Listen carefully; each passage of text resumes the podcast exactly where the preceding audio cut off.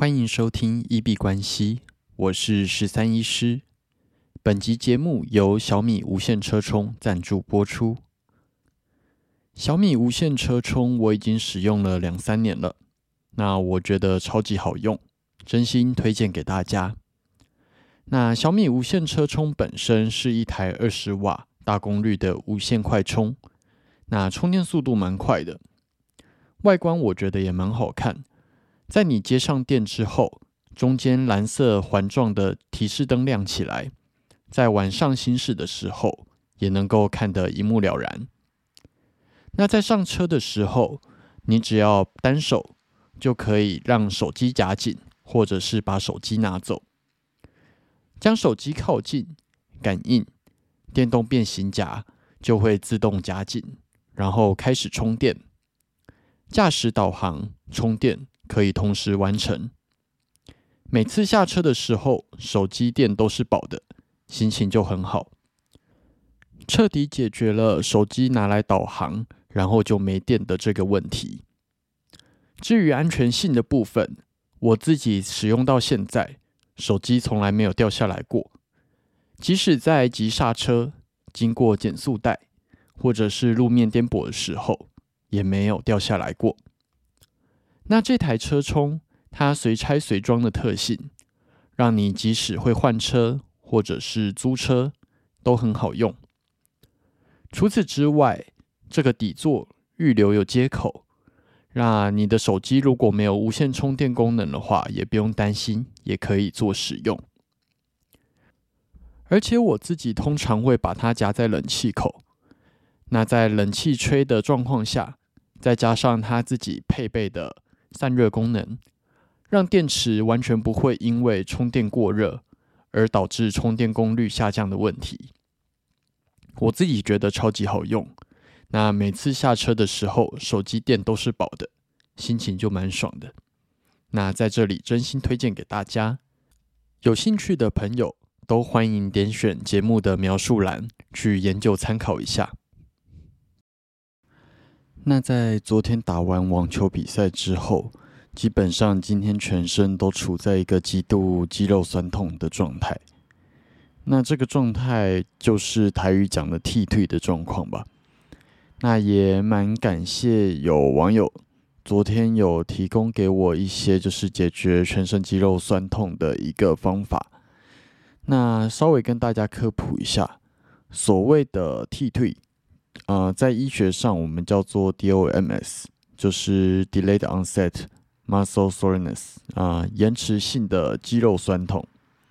那一般来讲，这个会比较在运动之后的二十四小时之后发生。最主要是肌肉受损，所以导致一个发炎反应，那导致说你会有肌肉超级僵硬，然后没有办法顺利的去出力。一般来讲，大部分人这样子踢退的状况可能会持续三到五天，基本上不会对身体有不好的影响。那只要小心不要横纹肌溶解就还好。那只要适当的去伸展跟休息之后，就可以慢慢的恢复。不过就是在踢退的情况下，就是在酸痛的情况下，你如果再继续去做一些蛮高强度的运动。就可能对于肌肉造成一个二次的肌肉拉伤，这个部分就是要自己比较注意的部分。所以这几天的健身或者打球，应该就都暂停吧，好好休息。那呃，基本上要预防说这样子的肌肉酸痛，大家应该知道最重要的就是在开始前的那个暖身，然后还有在结束之后。要去做一个伸展的收操，这两件事情蛮重要的。我觉得，呃，这次会发生这么严重踢退的状况，有可能就是因为昨天到场之后，其实赛事安排的还蛮紧凑的，然后就完全没有暖身的机会，就直接上场了，只能在打比赛的过程中用前几局的时间慢慢来做暖身。那呃，其实这个就不只能做到循序渐进的去增加这个运动强度的部分，但是它其实并不是一个完整的暖身。那就造就了今天这么惨的一个肌肉酸痛的结果。这样子，那也很谢谢昨天网友提供给我，呃，就是建议我在冰敷之后可以去做一个热敷。那呃，我自己本身是都有在泡澡了，那希望这样子增加那边的循环，对于这样子肌肉缓解会呃加速。然后呃，后来是觉得说，昨天第一次觉得这么想要去买一个筋膜枪，因为假如说能够用一些器材去辅助，来放松在比较深层的肌群。那其实筋膜枪是一个还蛮不错的选择，在这里偷偷讲一下，如果有厂商想要找我也配筋膜枪，非常欢迎哦。那今天大概只能够用网球稍微在疼痛的地方做一些深度的按摩吧。假如说你没有筋膜枪，其实网球它真的是一个蛮好用来按摩的器具，然后也可以不求人把它放在地上滚，也会还蛮舒服的。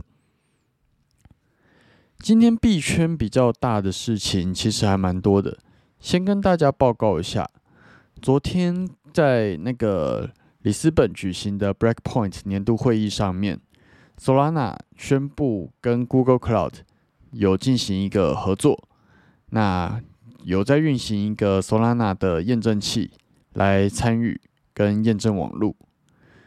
那在昨天的 Twitter 公布之后。一路从三十四点五美金，一路向上暴涨了大概十二点八 percent，来到了三十八点七九美金。那不过这个涨势就是消息面忽然冲上去一根啦，之后就迅速又掉回来了。今天看的话，已经跌回了三十三点三五美金。所以，假如说在做这样子消息面的操作的话，记得就是该跑的时候还是记得要跑。然后也有统计说，其实昨天蛮多的机器人都去抢这个呃消息面的，就是拉抬。那抢的单位基本上是毫秒，所以假如说我们这种一般的散户要去竞争，也要考量说价格会不会已经冲上去，只是在追高。那你会买在一个帮大家抬轿的相对比较不好的价位。今天另外一个比较大的新闻是，昨天我们有提到 FTX 交易所跟那个呃阿拉梅达的私密财务文件的一个那个新闻。那今天呃币安的 CZ 好像做了一个砸盘的动作。那在刚刚的呃线图里面来看的话，最大下跌了四点零六 percent，呃。最大下跌了四点零六块，那一共跌了十五点九三 percent。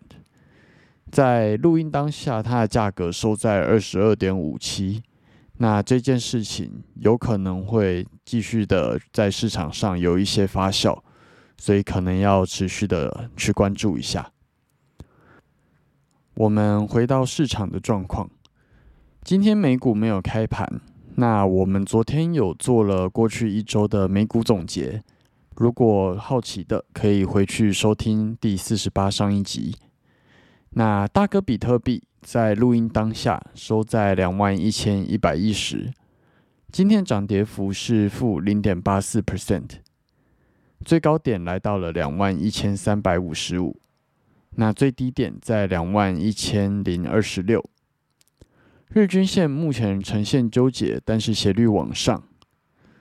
今天没有办法延续昨天的那一根红 K，那今天呈现一个回踩休息的状况。如果去切到小时 K 来看的话，呃，基本上是一个还蛮标准的空头走势，所以应该还会再持续的去下跌，除非发现底没有再被破掉。这个礼拜的走势，周 K 棒的部分啊。还有均线仍然处在一个低档的状况，K 棒的部分是出现了留下上下影线的，然后满小实体的红 K。那目前的判定仍然还是一个空头的回踩了，除非它能够去过掉前一个的高点。不过连续三根的红 K 表示多军往上还有它的力道存在。这个礼拜如果以天来看的话，主要就是在十一月四号这一天往上冲了非常大的一根，大概一千点，冲了四点六四 percent。那以日 K 来说，虽然就是冲了一大根，然后做一个回踩的动作，但是还在延续一个多头的力道，所以这一波的回调基本上应该还有机会再继续往上走，呃一小段。二哥以太币的部分，在录音当下收在一千六百零一，今天涨跌幅负一点五 percent，波动比大哥再更大一点。那最高来到了一千六百三十八，最低点在一千五百八十九。日均线目前呈现一个纠结的状况，斜率仍然往上。那今天呃延续了昨天的黑 K，继续的去做一个下跌。那整体的趋势比比特币在更弱。那如果以小时 K 来看的话，空头的趋势也比比特币在更强，啊，持续的去做下跌。这个礼拜的走势来说的话，周 K 棒跟均线仍然在一个低档状况。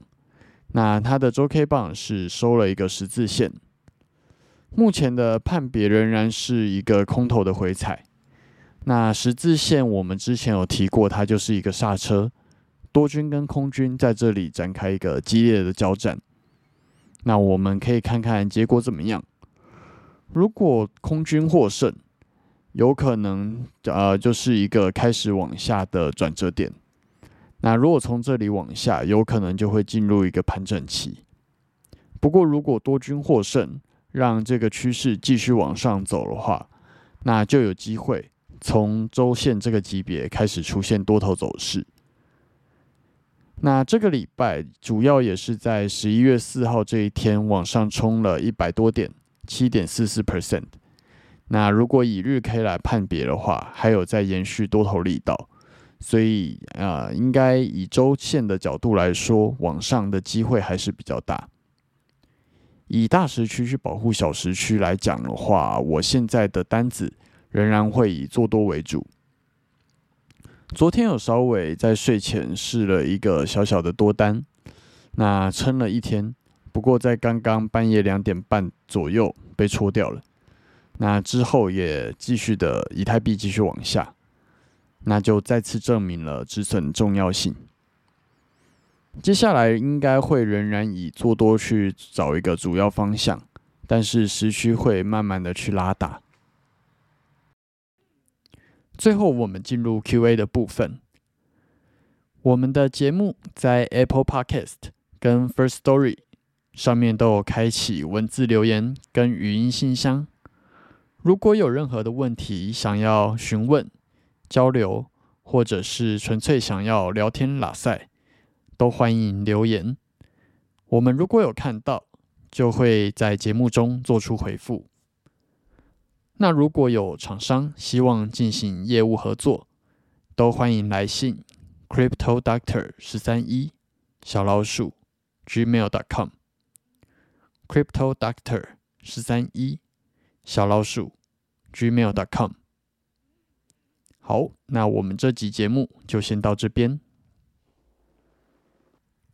最后提醒：以上节目内容都只属于个人市场观察分享。绝非投资建议，我只为自己的钱包负责。加密货币属于高风险交易，请谨慎小心。